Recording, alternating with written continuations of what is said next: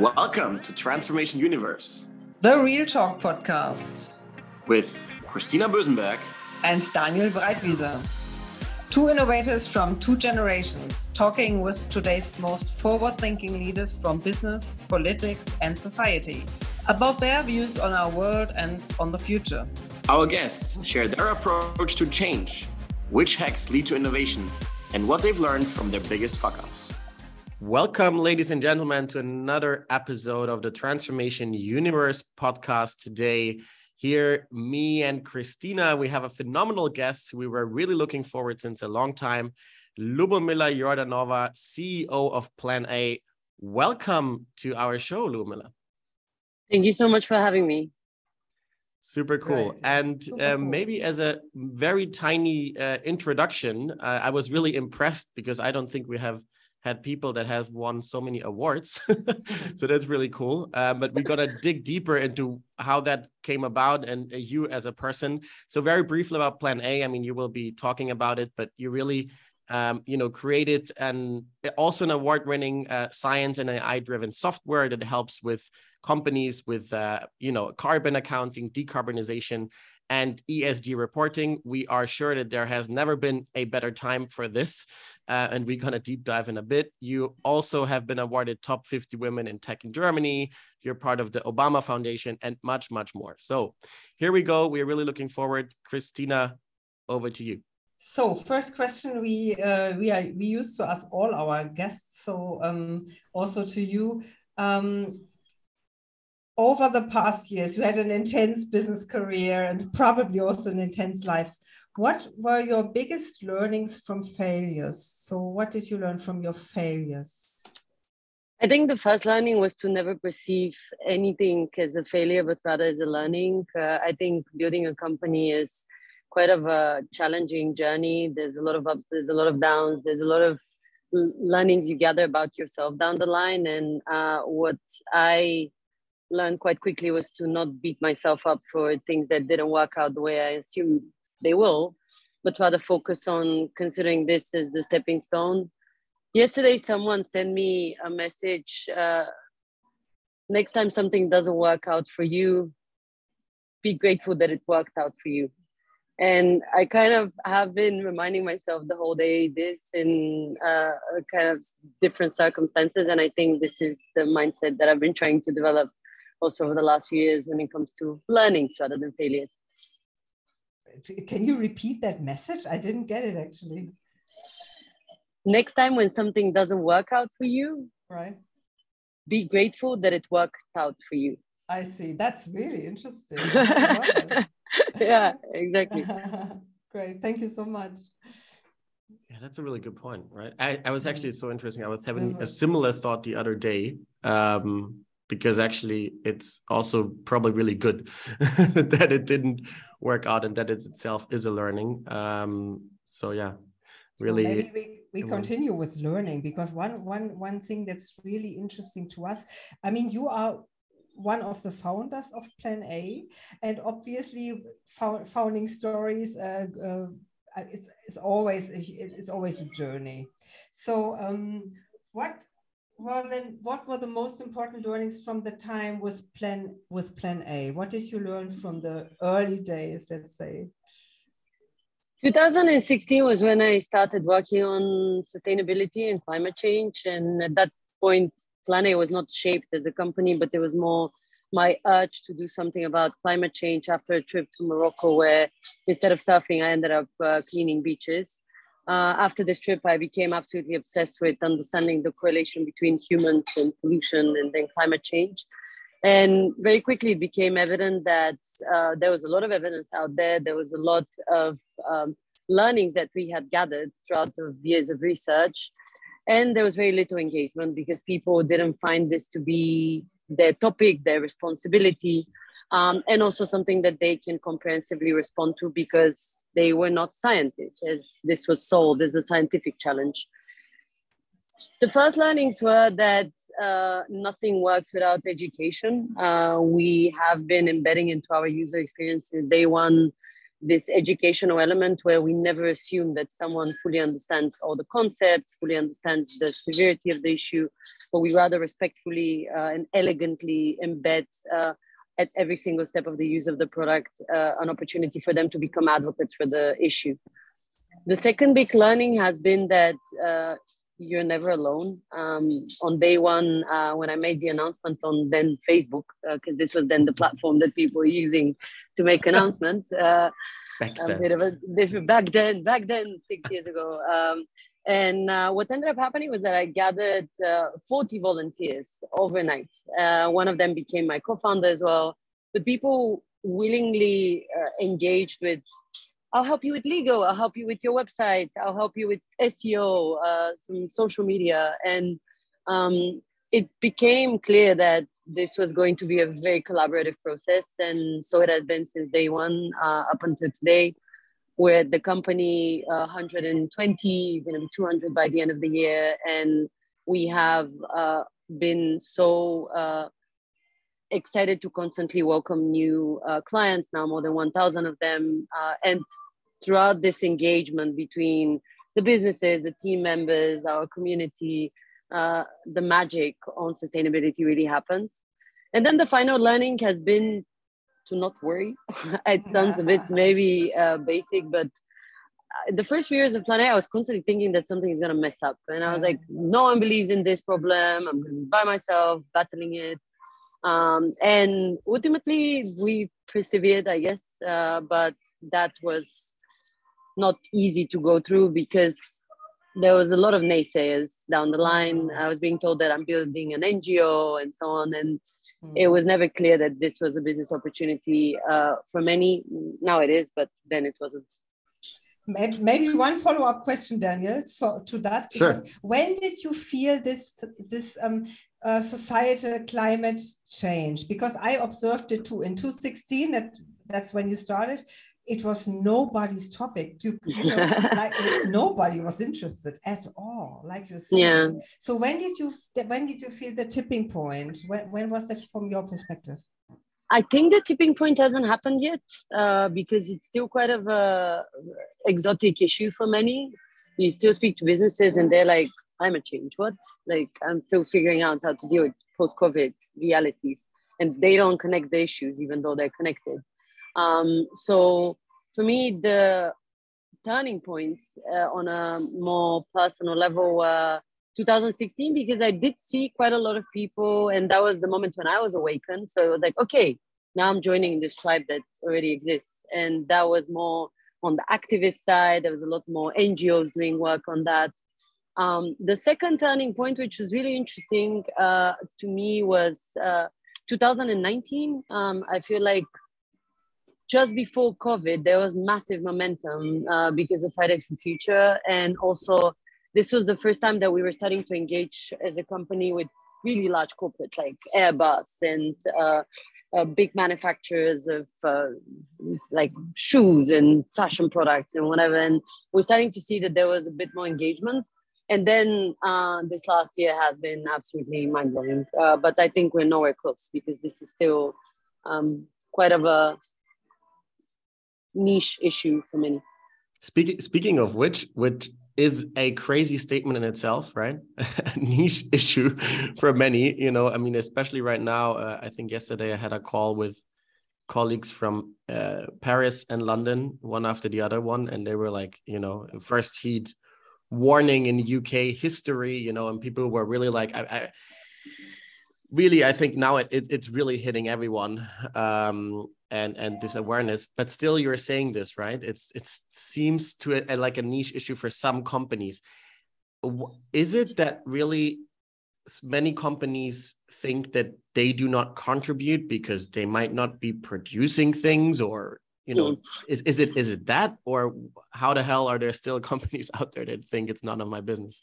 Yeah there, there's two levels to the answer of this question. On a meta level i think the reason why i would call it still a niche issue is because the western world still thinks that we define how the world thinks and that's not true because if you look at how the world thinks about climate change this is still not on the agenda of mm. major governments in terms of uh, legislation, in terms of action that is being taken, in terms of awareness on a corporate level.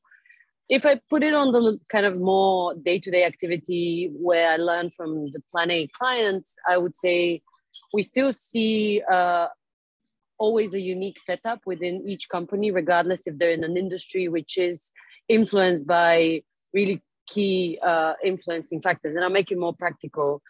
Even in companies which are going to be affected by all the legislation that is coming up in six months, uh, in the beginning of 2023, there's cases where the main stakeholder that is putting pressure on any action being taken is the employees because the management maybe has not woken up to the idea that they would have to pay a high cost if they don't end up preparing for this legislation.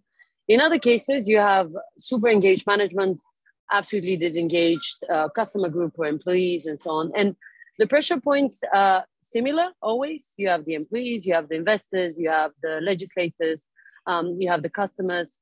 But ultimately, uh, this repeatable uh, vehicle in uh, decision making is still not there. And that's where I think we don't have yet the full patterns of how this industry is going to unfold uh, in the uh, in the most effective manner because it's just a bit more sporadic than um, I would say we've seen it in other industries.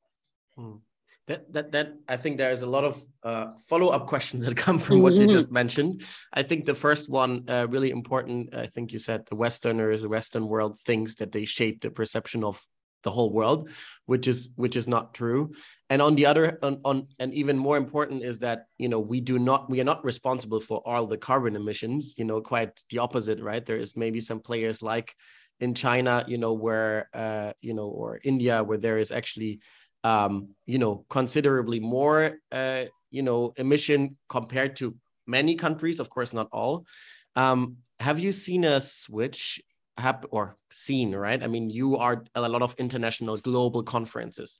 Be curious to hear, has the perception actually in the other regions uh, changed? Is there more alignment coming up or is it still a couple of countries and people in Western screaming loud, but actually there is many others who are polluting maybe much and, and don't really put the, the necessary effort in, or is that just a biased view that I have?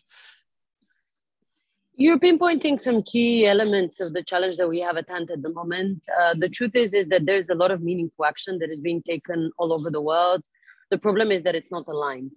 And when you look at climate change, this is a collection of issues. This is a lot of different little bad decisions that we've made down the line that essentially need to be um, untangled and tackled one after the other. Um, there's no climate action without China. There's no climate action without Europe. There's no climate action without India uh, or any other government because this is a global issue and we share the same atmosphere. We share the same uh, level of pollution of the oceans uh, because water is a connected body. Uh, all these little elements are actually building up to where we are today. And that's uh, a global uh, challenge that is to be tackled with different solutions that are locally aligned.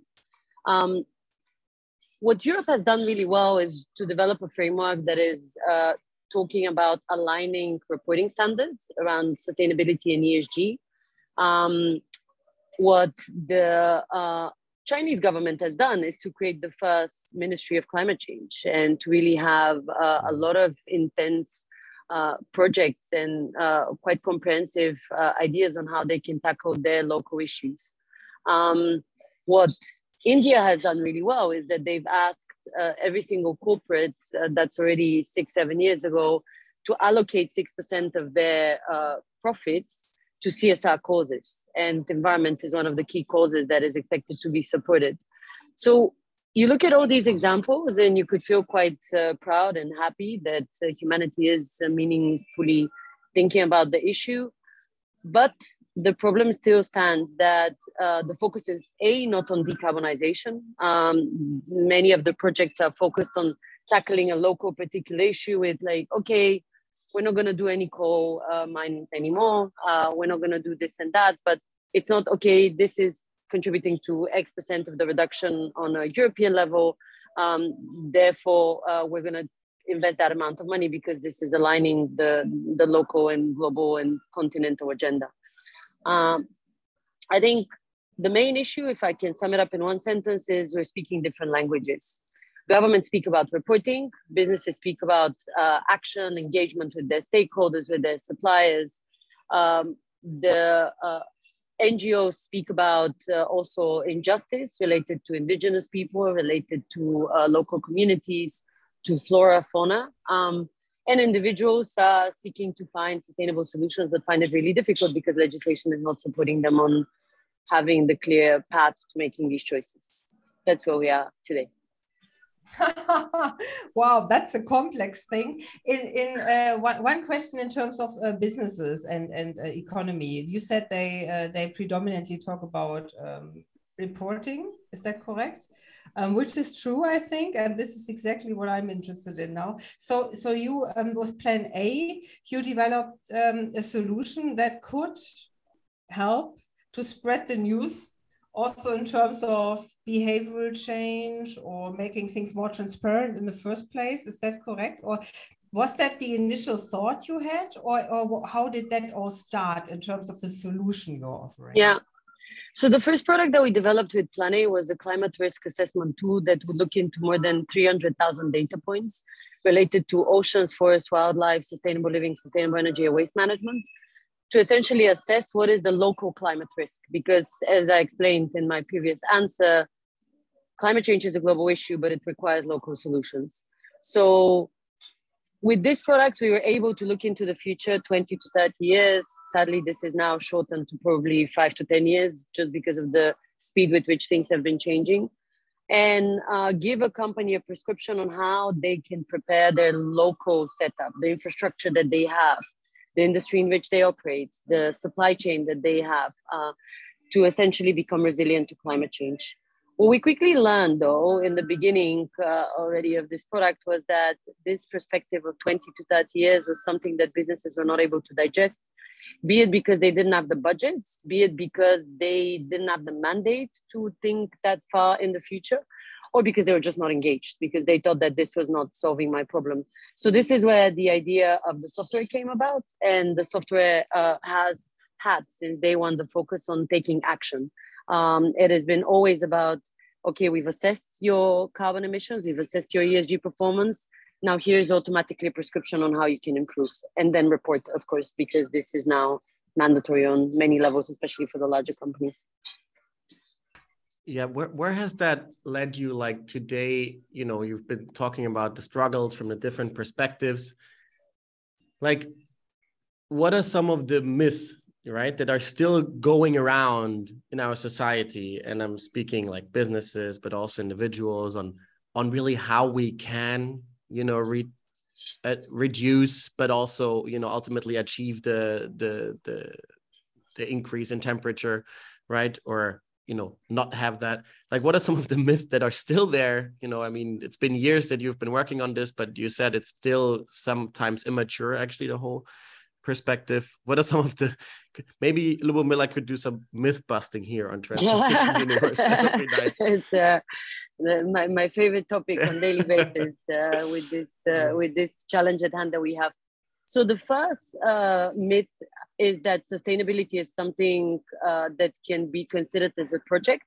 It can be patched up on the side of the existing strategy of the company, and it can transform the company to make it sustainable. This is actually not possible because um, if you look at sustainability, it is embedded in the decision making of the business. The way the business thinks could be unsustainable because maybe the procurement processes select vendors that don't have uh, a good ESG score and can expose the company to uh, brand, but also financial risk. Uh, that is because they have somewhere down the value chain child labor, or because they have some really bad infrastructure that is in the middle of a place which is going to be hit by natural disasters. Uh, but because they don't report on this, you cannot anticipate these costs, so you end up being on the losing side of that. Um, what needs to happen and what we do with our clients and to have been able to achieve now we're at uh, 7 to 9% on an average uh, reduction on a yearly basis is uh, to really explain to the business that even though they don't have it today right and they don't have all the ideas and the people and the uh, capacity and resources to address uh, sustainability at the scale that it needs to be addressed. The fact that they put emphasis on it and the fact that they understand that it will take a lot of different departments to engage in order for this to really become uh, a solid agenda for the company, uh, they're already on the right path. Um, this is something we have seen again and again uh, really transform the way the company thinks and then lead to the good results. The second myth that we have seen is that uh, a company's sustainability agenda is based on the strength of the sustainability within the company. This, sadly, the bigger the company is, the less the truth it is. Because if you look at one of our clients, BMW, uh, we work with them now on many different entities that they have within the group. And again and again, more than 60 to 80% of the emissions come from the supply chain they come from the scope yeah. three.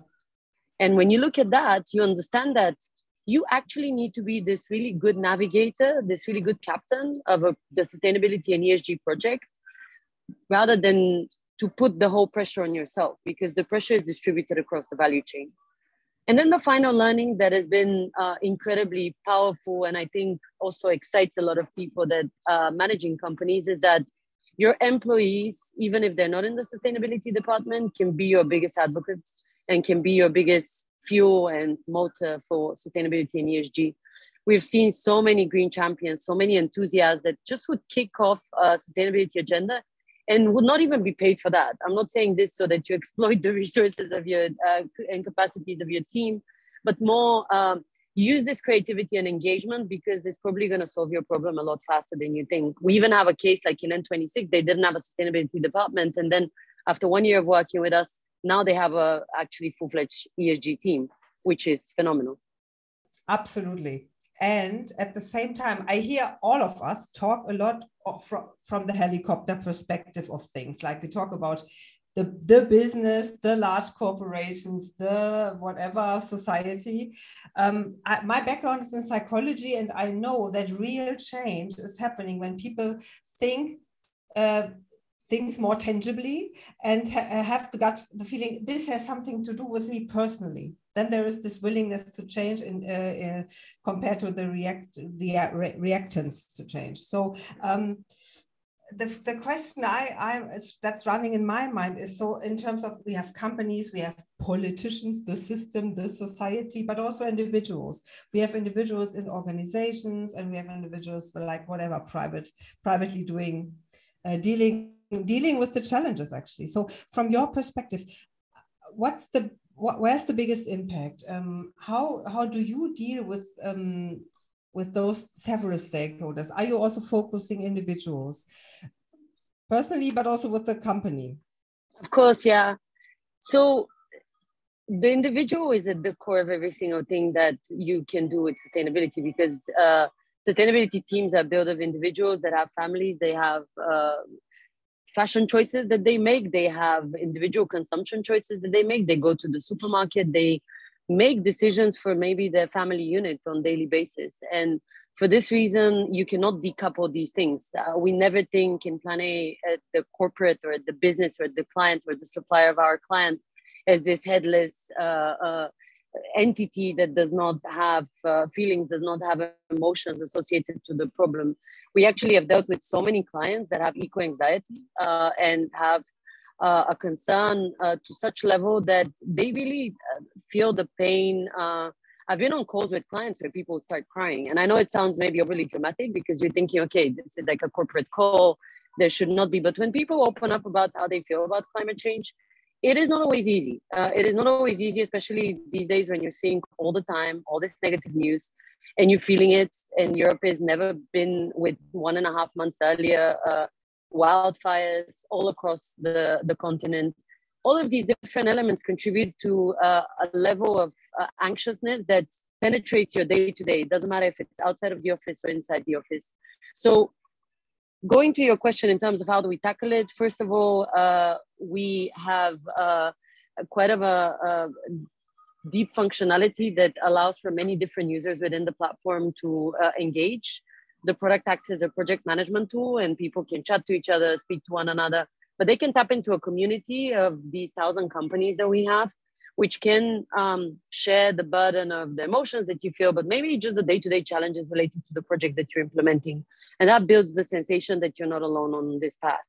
On a more individual level, uh, I have been in this uh, topic before it was cool and before there was like uh, a lot of commercial interest in it. And what this has given me was really the time and the space to develop a level of commitment that is untouchable and it's unbreakable. Uh, and I am spending all of my time, uh, and it's sometimes a bit sad when I think of my own day to day. I'm like, I just don't have other interests, and this is really, you know, I love nature. I love like doing everything that is uh, associated to it in terms of sports and so on. But I'm obsessed with climate change, and I want to see this through. And uh, that's how also uh, my community is shaped, how my friends groups are, uh, I am surrounded by a lot of green tech founders. I am surrounded by a lot of investors uh, that put money into this, and a lot of people that care. Because honestly, it's really difficult if your values are misaligned to be spending time with uh, other people because it just feels like it's just like a nine to five job, and it's not. I love that. You know, I mean, you haven't received so many awards for nothing, right? In the end of the day, you know, it's the obsession uh, that that that there needs to be, right? We just talked to Rafael, um, who is the the director of the innovation agency of uh, the German uh, government, uh, and he also said, you know, all of our the founders that really work on the big innovations, you know, they are obsessed with what they do, and you have to be right because there are so many hardships that have to go through. And before we get to that, maybe more personal side of of of you and uh, the the entrepreneurship struggles, a, a quick uh, observation or reflection on what you said before basically, if I understand correctly, sustainability transformation, if I may say, seems to be more in a company context, but more in a society context, a cultural transformation. Right? Um, Absolutely. And, and and and we always like to look at these aspects, as Christina said. We are passionate about people and psychology and all of that. Could you maybe pinpoint now that you've speak, spoken to so many different companies and you've seen the companies where it's rather working versus they struggle a lot. What are maybe some of the traits and behaviors and mindset that the companies no matter which industry have that really take sustainability seriously and make advancements versus the ones that struggle the most? The biggest advancements that we have seen and the companies that have allocated the right resources to the problem that is not necessarily money, but they have put a full-time employee to the topic. They have dedicated a department to it. Uh, the second element that, regardless of the amount of resources, is related to education. I think um, you cannot solve a problem if you don't understand it at the core, and you have no idea how many calls I've been on uh, with potential clients uh, where the basic concepts associated to sustainability are missing you're 10 steps ahead if you have understood this fundamental uh, framework that is how emissions get to be calculated how uh, the planet is not in a good shape and what is the actual issue with that because you create a level of commitment uh, motivation but also um, engagement with the topic that is a lot more severe and allows for the speed of things to be uh, better at implementation but also uh, the magnitude of the thinking to be at a totally different level. And then the final element, which has been key to the transformation, and I think your uh, kind of work is also a demonstration of this mindset, is the importance of collaboration. Uh, it is the collaboration within the company, it is the collaboration within the supply chain, uh, within the stakeholders, maybe with investors, because we have actually quite a lot of private equities and VCs as clients. Um, to know that you uh, can uh, tackle sustainability and ESG only if you really engage others because the responsibility is distributed and I cannot stress this enough. What what's the on on that one the responsibility is distributed and you said before the example of BMW right that actually 60 to 80% of their emissions come from the supply chain and I think this is what especially our you know manufacturing focused industry here in Germany you know there is I think the awareness might be there, maybe not 100% yet, but I'm actually also part of, we are part of Catena X, right? Which you might know, right? The, there is at least an attempt to combine these different players across the supply chain, which are like thousands. It's absolutely insane. Um, but what are some of the systemic things that governments you know can maybe help to to address to really i'm not what wanted to say like force but at least like you know push companies more towards creating this awareness creating this collaboration actually having mechanisms behind it because it seems that profit still at least from my vision uh, is still the prevailing motivation for people to act or not to act. What has happened so far in europe and also in germany has been um, great when it comes to the reporting bit. So there's a lot of push for more reporting, more alignment in terms of KPIs, which brings us a step further down the, the idea of aligning language, what I was speaking about as being a challenge earlier. What we don't need to be focusing more on is what happens after we've submitted this report. And having a certain level of commitment uh, that is absolutely disregarding the size of the company, but really pushes even the tiniest entities to think of themselves as change agents is where we lack a lot of engagement at the moment when it comes to governments. And I understand because it's not easy, you know, if you have to like go and track and then probably uh, a perspective of someone in the government would be like we need to install a lot of different inspectors that need to go and check if this actually has been the reduction that has happened um, i would think that setting some uh, targets for per company on reduction uh, in alignment to the uh, country level targets is something that is really key uh, or even continent level targets the second one, which I keep on calling qualitative, but I think is just so fundamental and so important, is education. You have no idea how many times uh, there potentially had been the chance to uh, push a company and there was budget, but then they just went for some offsetting because this was the thing that seemed to be the simplest approach to take. And you kind of understand that down the line that the company is going to be losing money if they continue with the same approach because they sorry will be sorry uh, what what did they they went for some offsetting? What do you mean? yes. Uh, i can explain it uh, uh, i'll take a step back. So if you look at the sustainability maturity of a company uh, what you see in the beginning of the process is resource allocation. So you would look into uh, a company deciding to set up an event to discuss sustainability and esg set up a team, set up one person, uh, allocate some budget, resources. Down the success path is uh, the final stage where you have embedded sustainability in every single department. We have clients like this that have a sustainability person within every single department that they have within the company. And what we often see uh, is that companies uh, decide to allocate massive budgets to compensate their emissions, but without fundamentally understanding is my calculation accurate? Um, where these money going? Are these good quality credits? And also, what should I do beyond the offsetting? Because down the line, you can actually reduce costs if you are not offsetting. So what I meant is that we see many times uh, in accurate resource allocation. Um, and that's where I was going with my point about education.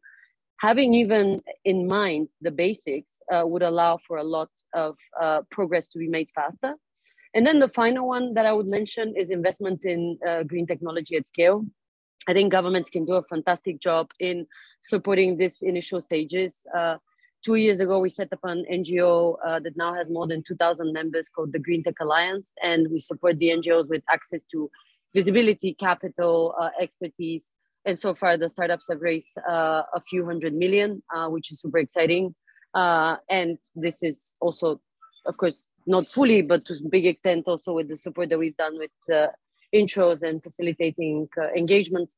And essentially, what we see quite often is that hardware is still not supported. Um, solutions that require a lot of working capital are not supported, and also solutions that are from industry that are not so familiar are also not supported. And I think until this doesn't become an industry uh, level engagement, then we don't stand a chance. Yeah, makes makes a lot of sense. Um, and actually, uh, maybe I mean, I am pretty sure we could continue for two hours, but you know, maybe more venturing out into your a little bit of what you're doing as a person um, as well to to to drive all of this change, but also maybe your entrepreneurial journey. Actually, um, me and Christina, we were really fascinated, but also the content uh, that you continuously, like every day, almost share via really spot on posts, via uh, really good articles. You have your newsletter on ESG topics. Um, a, where do you make the time? How does your day look? And B, um, you know, how important is that you know that that whole communicating uh, networking and uh, for people like you but also maybe for for everyone who is really interested in making a change on that topic?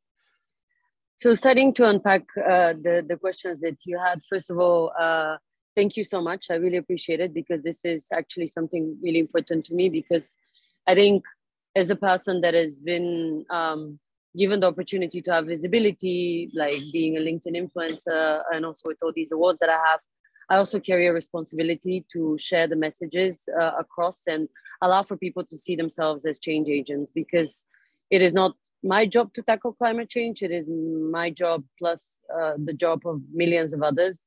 And only together we can actually do that because one business being super successful with sustainability is actually worse off than millions and thousands that do it kind of okay uh, because that's going to push us a lot further.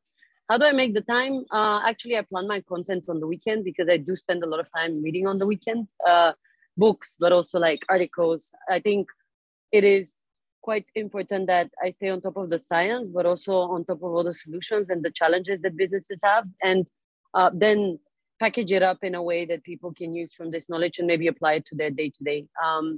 And uh, the final bit how important it is.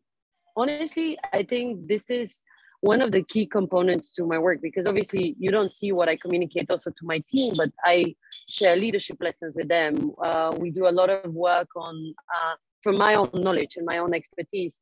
Uh, we bring a lot of guest speakers that are related to um, any challenge that the t- a team member would have so that they can get inspired. And I think just benefiting from this collective knowledge and collective inspiration is something that has really allowed me to go through the tough times, uh, push people to go through their own tough times, uh, battle with eco anxiety. Uh, I am now so blasé that I just I don't have eco anxiety. I'm, past that stage, uh, but I think it's uh, important to make sure that if anyone has that, uh, they can go through their day in in peace.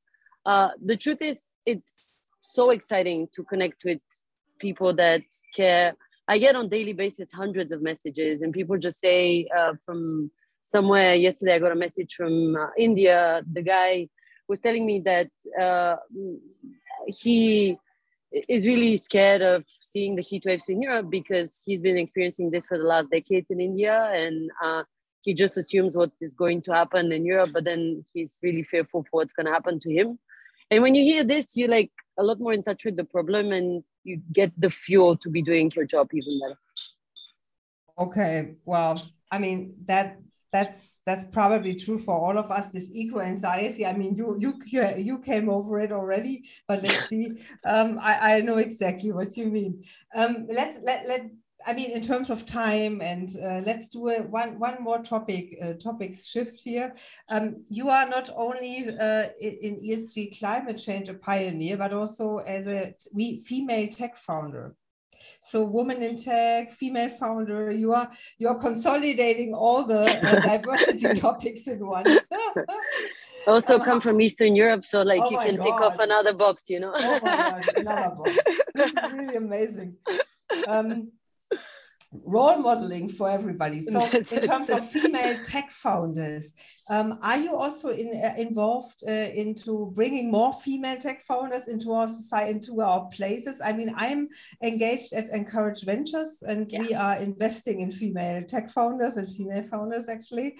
So. Um, so I know there is a lot to do. And what what are you doing? I mean, of course, besides the keynotes and the podcast, obviously. So yeah, uh, so I, I spend the free time that I can find uh, in mentoring people, and the truth is, is that I, it always has been mainly women that have outweighed any other uh, person that would come and ask for advice. Uh, in a way, on purpose, because I feel uh, we have been and we continue to be marginalized. Like last year, there was less investment than the year before, which is absolutely ridiculous. Like we got 0.8% of the total investment from VCs. Um, I don't want to get into uh, all the details of the horrendous stories that I've heard from female founders being picked upon, being uh, just treated not in the same manner. I always have this funny anecdote. So when I was doing the seed round for Plan A, uh, a friend of mine was kicking off his seed as well. And at that point, no one knew about Plan A. I mean, we were this company that was picking up speed, but uh, we had won a bunch of pitch competitions, but hadn't uh, created this visibility that we have now. And we decided with him to calculate the amount of uh, meetings that he would have versus I would have until we both get the funding because we knew that we would get it, but we didn't know the process. I had to do three times more uh, meetings than this guy and speak to uh, actually 10 times more VCs. So uh, he spoke to uh, he spoke to 10 VCs. I had to speak to 100 until uh, actually I was able to get the funding. Uh, I don't think I'm less smart than he is. I don't think that I am from today's perspective, definitely uh, we've built like a bigger company, we have more funding and so on. But ultimately, there's still this stigma that women are only building femtech uh, startups and they're building fashion tech or mm-hmm. uh, anything related to uh, health. Uh, and the stigma needs to be over, kind of overtaken. And uh, I do this by helping female founders um, to uh, get access to this and i mentor proactively five people at a time uh, this is kind of what my budget is. You are pretty close to the official numbers as well to the official data uh, in terms of how many more uh, effort yeah. Uh, female founders have to take undertake. I'm also coaching some female tech founders and uh, as, as a business angel sometimes and i know you can be you can be happy if you didn't get the question what what will happen with your company once you get pregnant? That would be this is the this is the yeah. I, I don't even want to get everything will be destroyed immediately. I know no but uh, jokes aside we are approaching the final minutes of our podcast. And um, daniel i think we are it's sad but we do have to to uh, approach the final question don't we Yes, we do. But we we you you promised us a second part in in Berlin, right? So we're gonna we're gonna get a studio for you, and then we we do a second round um, with uh with some nice after after drinks. Um, so uh, thanks so much once again for joining us, Lubomila. And um, we embark on our last question, and we are very very very curious to hear how that's going to look from your perspective uh, I, th- I think you said you don't have the carbon uh, sorry the eco anxiety anymore um, curious to learn what you do have instead and uh, how that maybe um, transitions into how does your world or how does our world look like in your view in 30 years so 2052 from now? Um, please give us your vision. As much as i'm an incredibly positive person i'm not allowed to be offering a solution uh, on this question but rather offer two scenarios uh, the first one is the one where we have taken until the end of this year and probably like mid next year to really accept that climate change is not going anywhere and every single stakeholder needs to be involved. There, by 2050, I see an optimized world that understands that climate change is there because even by 2050, even if we tackle it now, it's still going to be there. It's not like it's going to disappear. Uh, it's just that the severity is dependent on the speed with which we respond. Um, and this world is going to be looking very different because certain parts of the world are going to be deserted. They're not going to be available for us to live in. There's going to be very little fresh water. Uh, hopefully, desalination technologies are going to be more effective so we don't need to deplete all of our oceans. Um, and we're going to have a more humble society, a society that is understood that it's part of an ecosystem rather than on top of it. The second scenario is the one where we continue to battle with the force of nature and we continue to battle with the um, inequality that we have in an ignorant kind of manner. And we create a society that is even more isolated, even more polar- polarized, that does not work well with one another because it just has a different level of engagement with the topics of short term versus long term.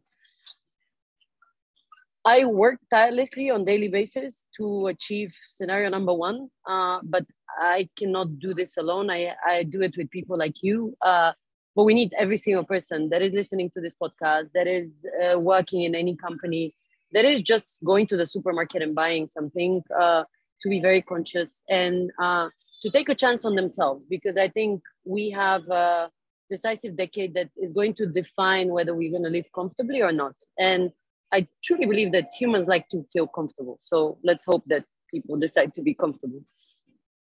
Absolutely. Yeah, but there has to be some work, right, for us to be able to continue Thank to you so much. comfortable, yeah. right? So I, I had thanks. to laugh out loud while you were talking. You didn't see it because I think live comfortably is a nice and charming way of saying this is this is the level of charm I can offer I when know, we talk about climate change. Always with a little bit of cynicism. yeah. Okay, that's the charming way of, of, of saying it. there can be also Wonderful. different scenarios. Uh, thank you so much, Lubomila. It was, it was a huge pleasure having you. And uh, I learned a lot and um, talk to you next time, hopefully, in Berlin. Thank you so much for taking the time. I'm really excited to uh, continue the discussion in person. Yeah. Thank you so much, people, for listening. Uh, tune in next time and also make sure to to really follow Lubomila's uh, content. It's uh, we would like to describe it as Absolutely. no bullshit, uh, no bullshit content on you know how we can really take action as individuals and organizations, uh, you know, to live comfortably, you know, and hopefully make scenario one uh, happen. Cool. So thanks again and all the best, uh. And that was it with another episode of Transformation Universe. Thanks so much for listening and like us, share us, leave us a comment, and you'll find us on iTunes, Deezer, and Spotify. And on everywhere podcasts are listened to. Thanks again for tuning in, and we would love to see you at our new episode. Thanks and have a fantastic day. Bye.